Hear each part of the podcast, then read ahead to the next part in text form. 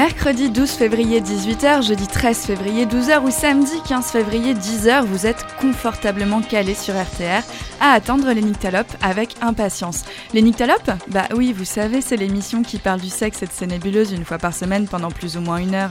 Moi c'est Nine et vous c'est quoi? Moi c'est Margot. Moi c'est Luana. Et moi c'est Antoine. Merci d'être là, c'est trop super. Euh, le sexe, ça vous donne du plaisir et de la sueur et aussi des crampes. Les nébuleuses, c'est ce que l'on ne nomme pas pendant l'acte qui pourtant est drôlement présent. Le respect, la connaissance du corps, le consentement, le féminisme intersectionnel, tout ça et plein d'autres trucs permettent au sexe et au rapport humain en général de se passer de la moins pire façon. On en parle avec nos expériences, les actus de la semaine, les chroniques culinaires, historiques et autres, et le thème de la semaine. Aujourd'hui, c'est un mini talope. On parle souvent de féminisme dans l'émission. Nous, femmes féministes, sommes souvent accusées d'aller trop loin, d'en faire trop, et surtout, en fin de compte, de haïr les hommes et de vouloir leur couper toutes sortes de parties génitales. Aujourd'hui, parlons donc de misandrie.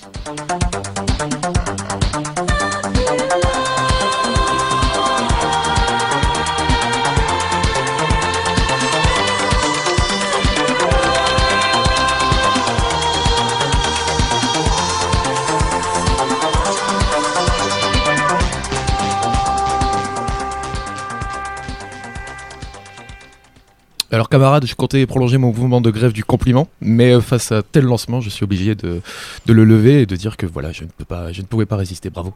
La grève est finie C'est complètement fou de faire ça en public, en plus ça me gêne. La semaine dernière, on vous a parlé de pénétration et une auditrice, Charlotte, nous et vous a conseillé euh, la rédaction, non, la lecture du livre Au-delà de la pénétration de Martin Page.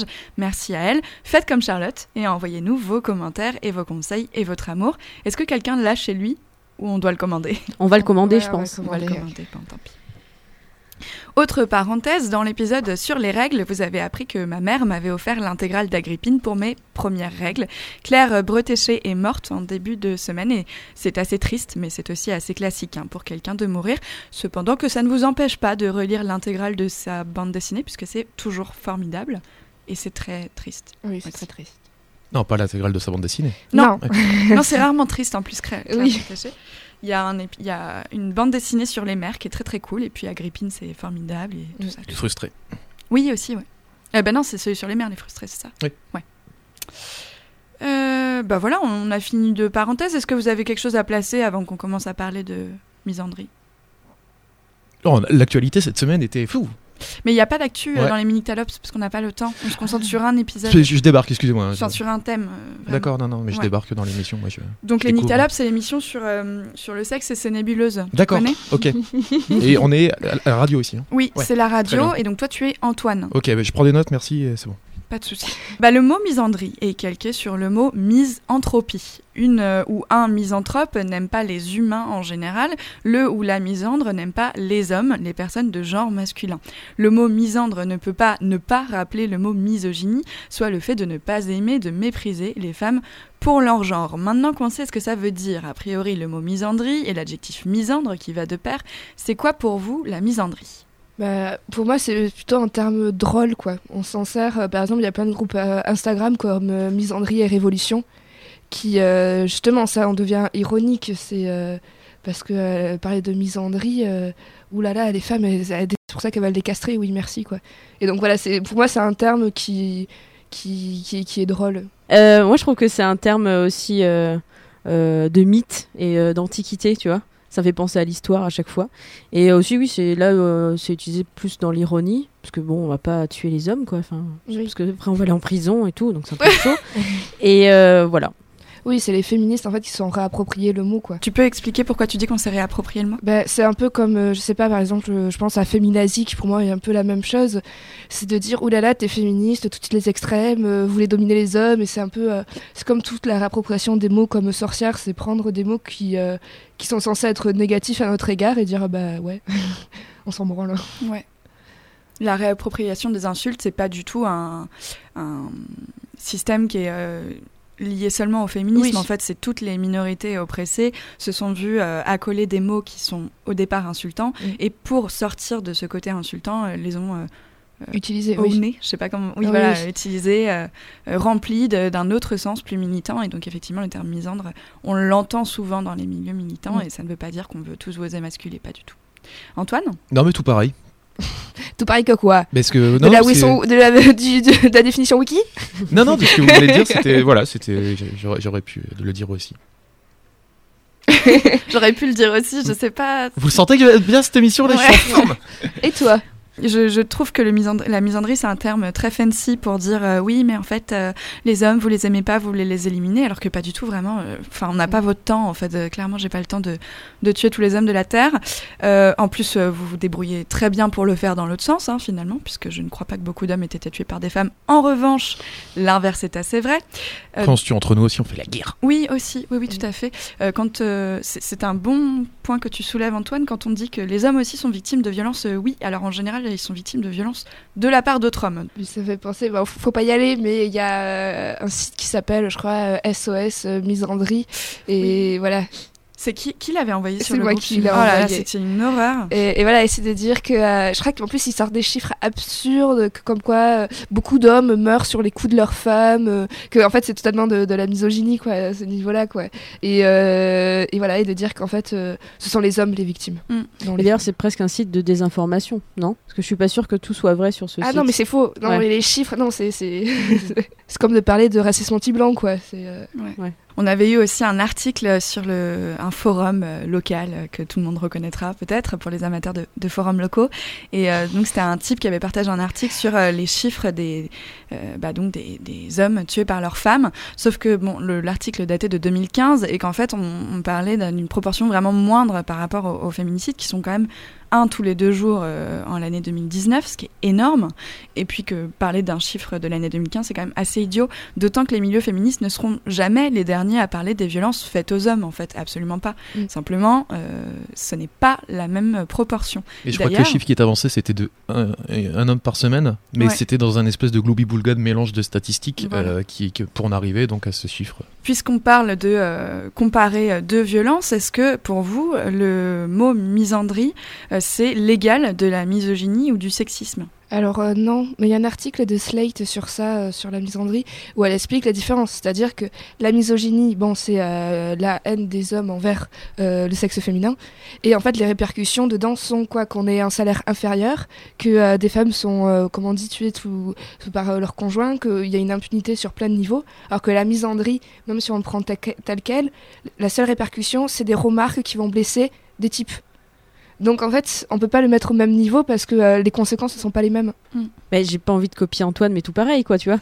non, mais c'est vrai, c'est pas les mêmes conséquences. Du coup, euh, tu peux pas les, tu peux pas les comparer. Ça, les trois mots existent, mais euh, c'est pas la même euh, proportion à chaque fois, quoi.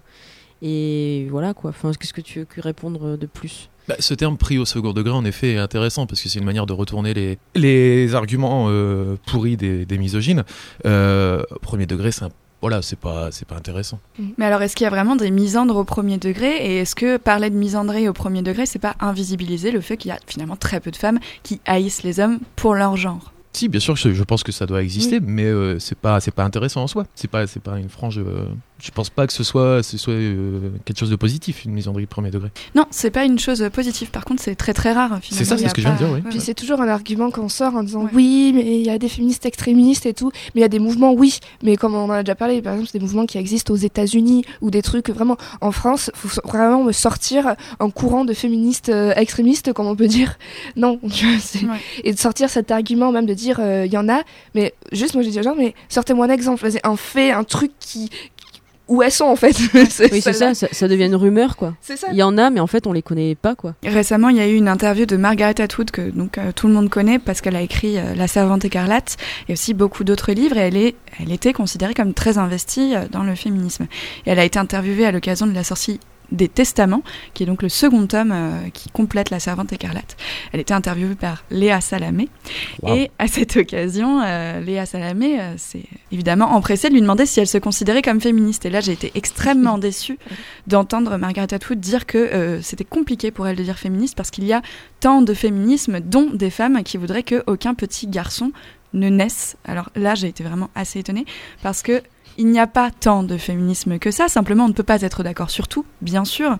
Cependant, le féminisme, ça reste euh, la lutte pour l'égalité des droits, tout simplement. Oui. Et non, nous ne sommes pas euh, représentés par des femmes qui ont des opinions avec lesquelles, de toute façon, on n'est absolument pas d'accord, et qui sont des femmes hyper minoritaires finalement.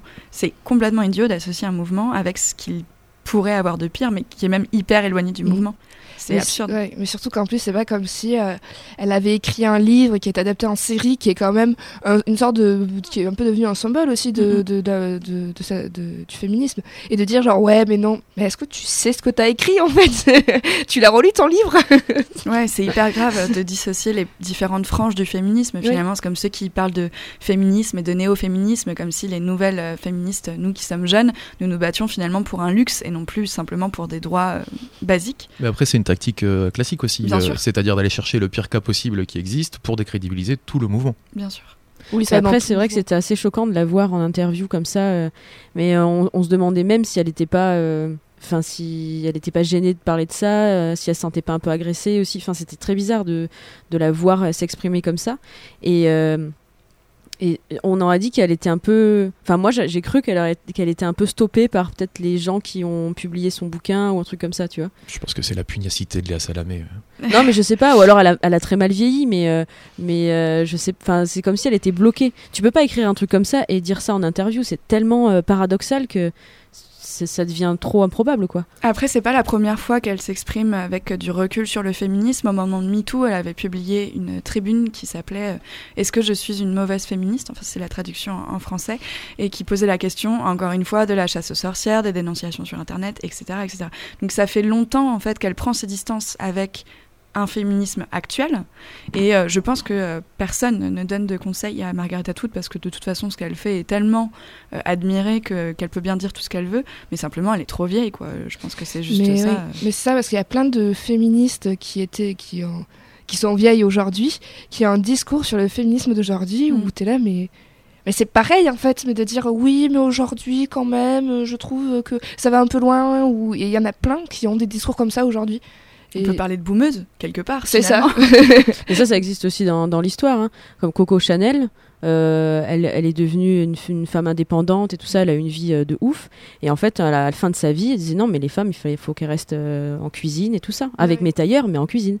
Donc tu vois, c'est au début, elle, elle, elle, elle a tout donné pour être une femme indépendante, puis à la fin, elle dit mais non, les femmes indépendantes, c'est nul quoi. Mm. T'es là, mais, mais, mais meuf, t'étais mon héroïne, merde. C'est ton deuxième point historique de l'émission. Ouais, non, je suis, là, je suis motivée sur l'histoire là. Bern, euh, Ah, mais j'ai vu que des reportages hier, donc euh, laisse tomber. Est-ce que la misandrie, c'est le rejet d'un genre, le genre masculin, ou bien c'est le rejet d'une classe sociale? Waouh, c'est de Ouais. plus en plus élevé les questions là. Vous Bac de philo, heures. ça commence, vous avez Ouais, 4 yes, euh, yes, yes. euh, Bah, ce serait mieux que ce. Enfin, euh, forcément, c'est une classe sociale. Car Enfin- comme le disait Pline l'Ancien, Non, j'ai pas d'autres références historiques. Non, euh, enfin, je sais pas, euh, par rapport à qui tu. Par rapport à nous Pour nous, la mise en. Dans l'épisode sur l'écoféminisme, on avait parlé de la différence entre essentialisme et existentialisme, c'est-à-dire le fait de considérer que les gens sont par nature quelque chose et le fait de considérer qu'on est ce que l'on fait. En gros, c'est un peu résumé. Est-ce qu'on déteste vraiment les hommes? Je ne pense pas. Mais est-ce qu'on déteste les hommes pour ce qu'ils sont, c'est-à-dire des êtres avec un pénis, ou pour ce qu'ils font? C'est ça la différence. Bah, pour ah ce qu'il oui, faut. fond, oui. il peut y avoir des deux. Vas-y. Je, je sais pas, c'est un ensemble aussi. c'est- De toute façon, c'est un mouvement assez extrémiste, euh, la misandrie. Donc, euh, je pense que c'est, ça, ça, ça- ça- ça comprend une, une détestation de la totalité de, de- de la moitié de l'humanité. Oui, mais ça vient, ça vient bien, ça, oula, ça vient bien de quelque part. D'abord, tu détestes parce que tu as les conséquences.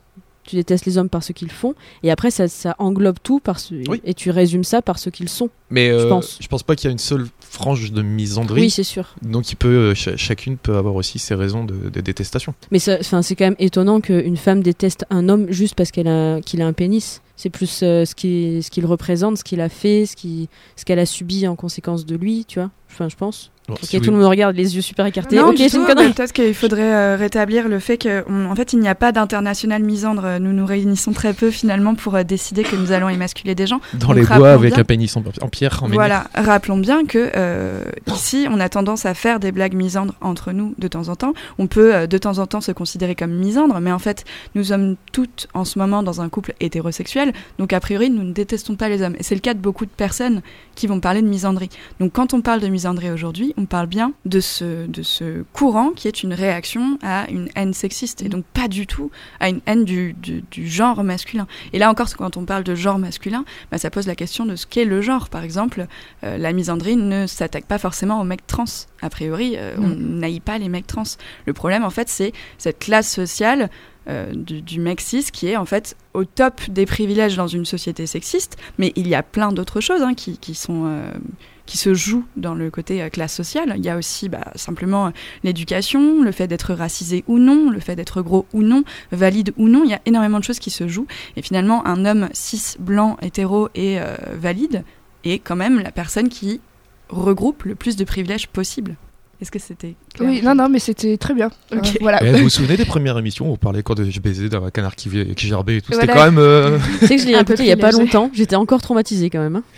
Mais après, dire que euh, il y a des privilèges et nommer les personnes qui ont ces privilèges, ce n'est pas du tout les haïr, c'est simplement essayer d'en venir à bout et d'établir Mm.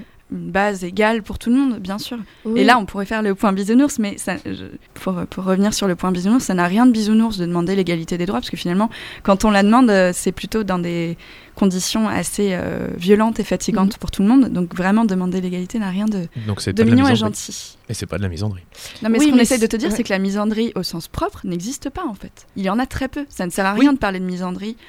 Excuse-moi, mais c'est le thème de l'émission. Oui, mais justement, nous, ce qu'on te dit, c'est que quand on parle de misandrie, ce serait bien quand même de se rendre compte que il n'y a pas de femmes misandres, ou très très très très très très, ouais, très mais ça, je l'ai je l'ai dit il y a. de- Voilà, 10 mais donc du coup, ce que nous on dit, là, le thème qu'on aborde Mhm. aujourd'hui, c'est la misandrie au sens réaction sociale à une haine que l'on se prend tous les pas, jours. pas la définition de Wikipédia, quoi. Voilà. À ce- comment ce mot aujourd'hui est, est perçu et comment il est utilisé. Mais euh, oui, mais de toute façon, ce sera un mot qui sera toujours utilisé pour, euh, pour les personnes où dès que tu vas leur dire un truc et qu'ils vont dire oui, mais de toute façon, vous êtes tout extrémiste, blablabla. Bah oui, mais en fait aussi, euh, si tu dis ça, déjà que c'était un truc à te reprocher. Hein, euh.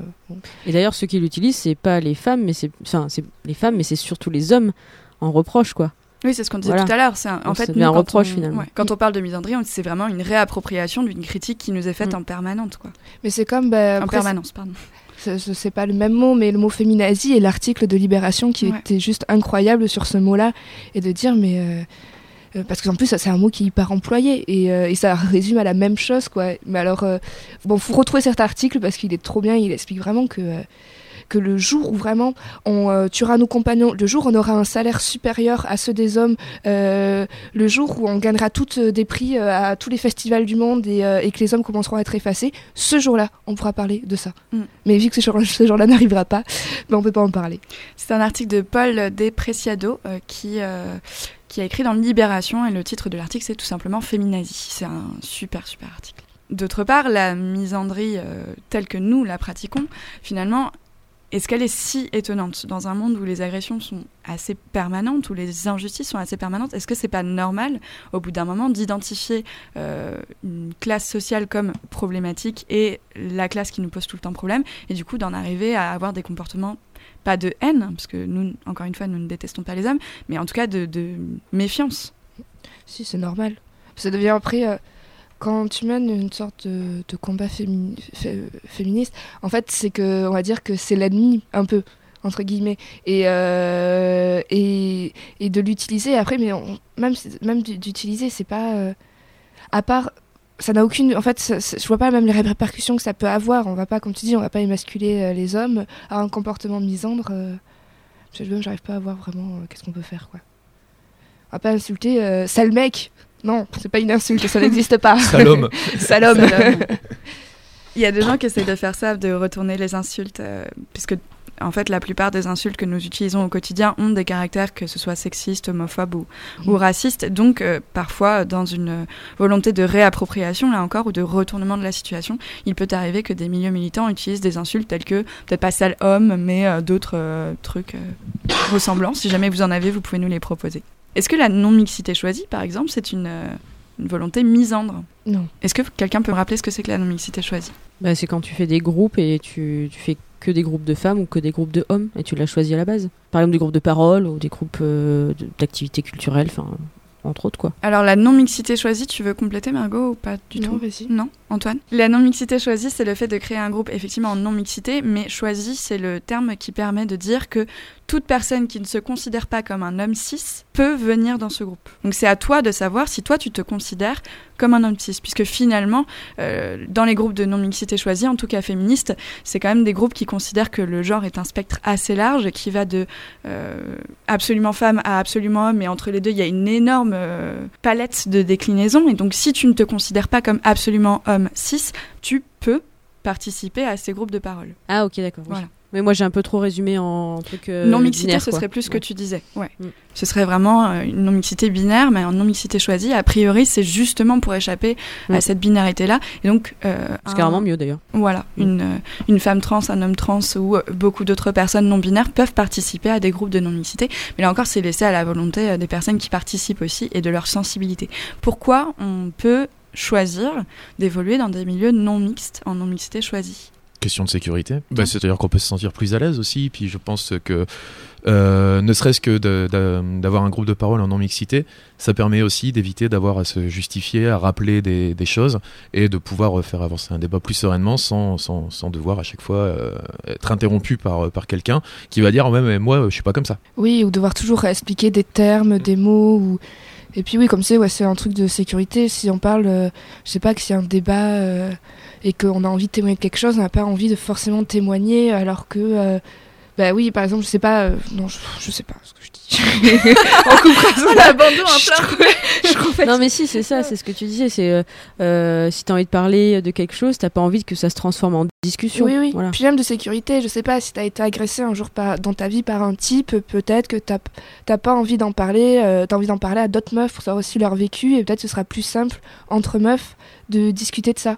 Après, on n'évolue pas en permanence dans des milieux non mixtes. Non. Ça peut nous arriver de vouloir discuter avec des amis, hommes, femmes et beaucoup d'autres genres euh, différents pour euh, débattre d'opinions. Et là, on n'est pas du tout sûr qu'à la fin du débat, tout le monde soit d'accord. Mais il faut savoir que ces débats, parfois, ont tendance à être un peu épuisants. Et c'est cool aussi de pouvoir euh, discuter en non-mixité, ce qui ne veut pas dire qu'on est toutes d'accord, mais en tout cas, ça veut dire qu'on part de la même base d'expérience. On sait à peu près de quoi on parle, puisque sachez a priori, que toutes les femmes dans votre entourage ont déjà, subi un comportement, une agression, voire pire, sexiste. Donc on est toutes capables d'en parler, on a toutes le même ressenti à peu près au quotidien.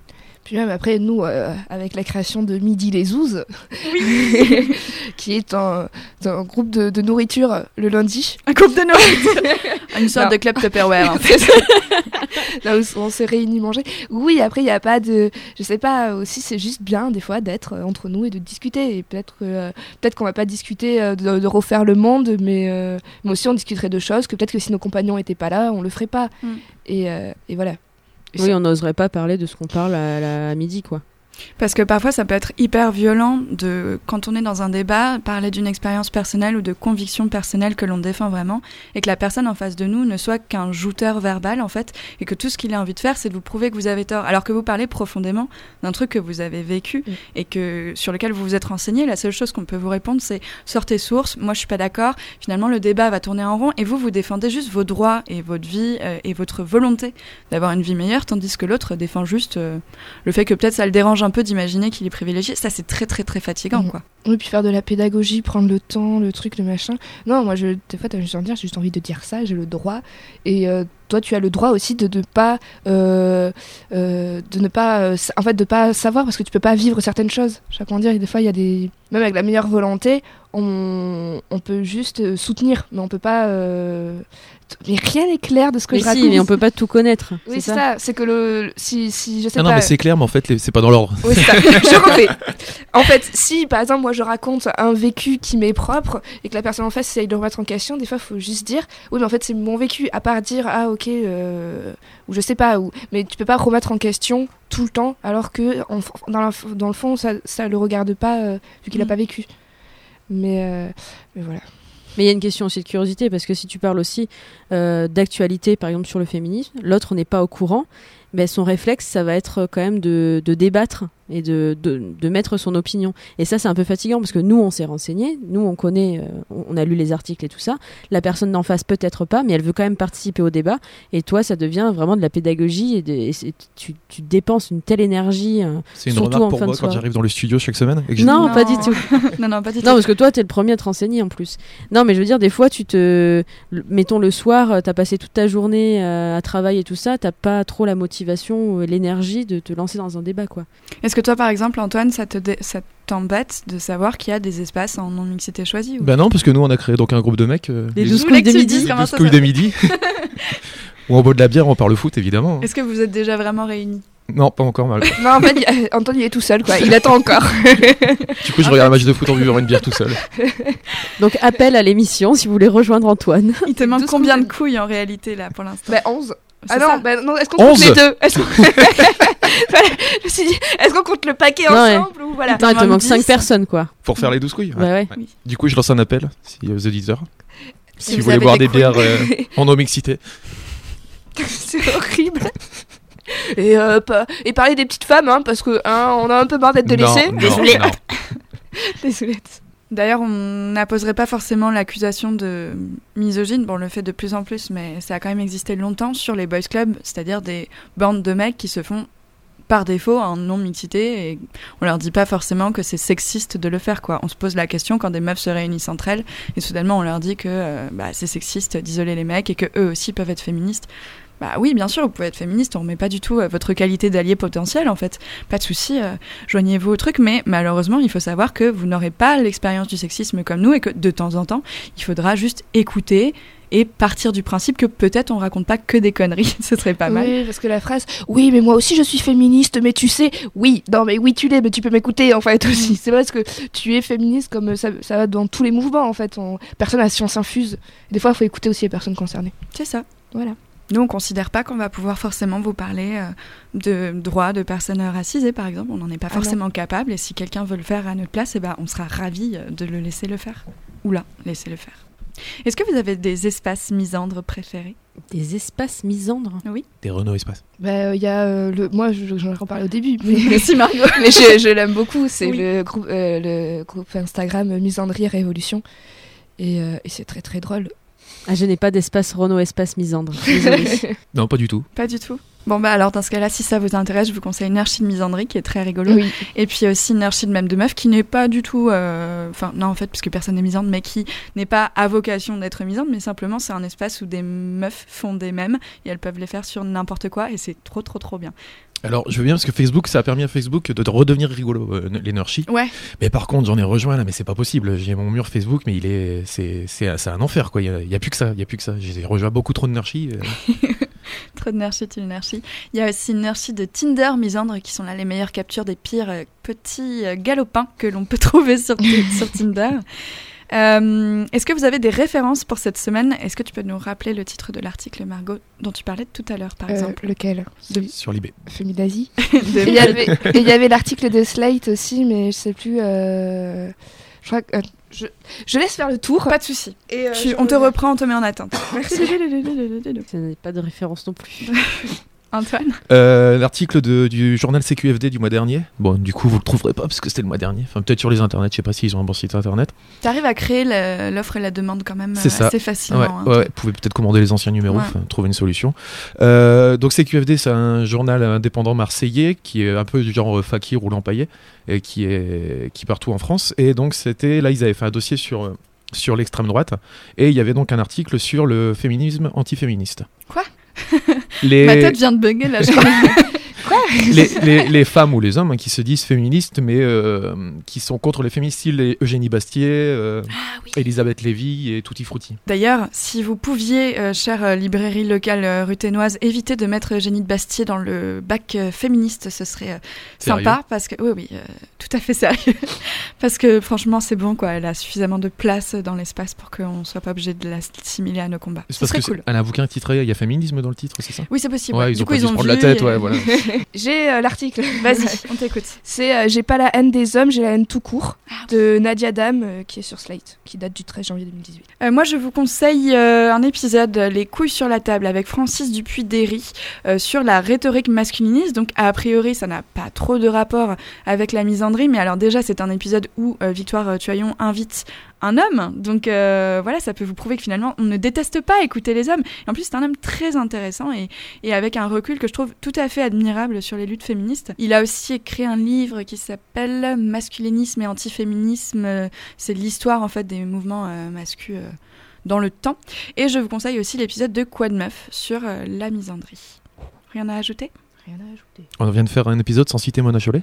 Mais je, je- en fait, on l'a beaucoup cité, c'est vrai, mais on la citait pas à chaque épisode quand même. Je pense qu'en termes de citation, on la cite moins que une certaine secrétaire d'État euh, à l'égalité homme-femme, par Je vois exemple. pas de qui vous voulez parler. Tu vois pas Non. Une grande brune sympathique.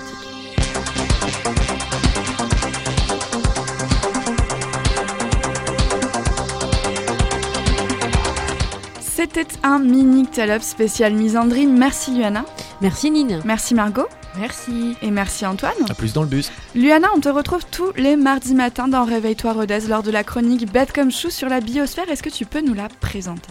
C'est une chronique de 4 minutes sur euh, les animaux et les végétaux et avec des petites anecdotes euh, drôles mais très intéressantes. Truculente, je, je dirais. Truculente, c'est le mot qu'on emploie presque autant que cette certaine secrétaire d'État. Le travail de Margot est toujours à l'honneur à la menuiserie de Rodez, rue du 11 novembre. C'est jusqu'à quand, Margot? C'est jusqu'au 1er mars. Tu veux nous rappeler ce qui s'y passe Euh, ben, J'expose mes travaux en sérigraphie.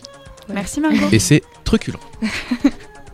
Et si Antoine vous manque le vendredi matin dans Réveille-toi Rodez, eh bien guettez-le sur les barricades au cas où il serait toujours en grève. C'est bien ça, Antoine? Je pense lever mon mouvement de grève euh, d'ici vendredi. Et les Français, Françaises t'en remercient. Oui, je pense. Attendez le retour de Cécile en écoutant le Capicast sur Hear This, le podcast des gens dont vous n'avez jamais entendu parler.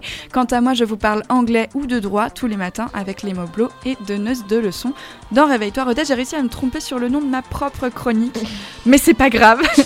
Réveille-toi Rodez, c'est bien sûr l'émission en direct de notre cher collègue Armand Clève. Retrouvez-nous, partagez-nous à vos ex et envoyez-nous vos messages les plus doux. Merci à tous les trois et à mercredi, petit bouli.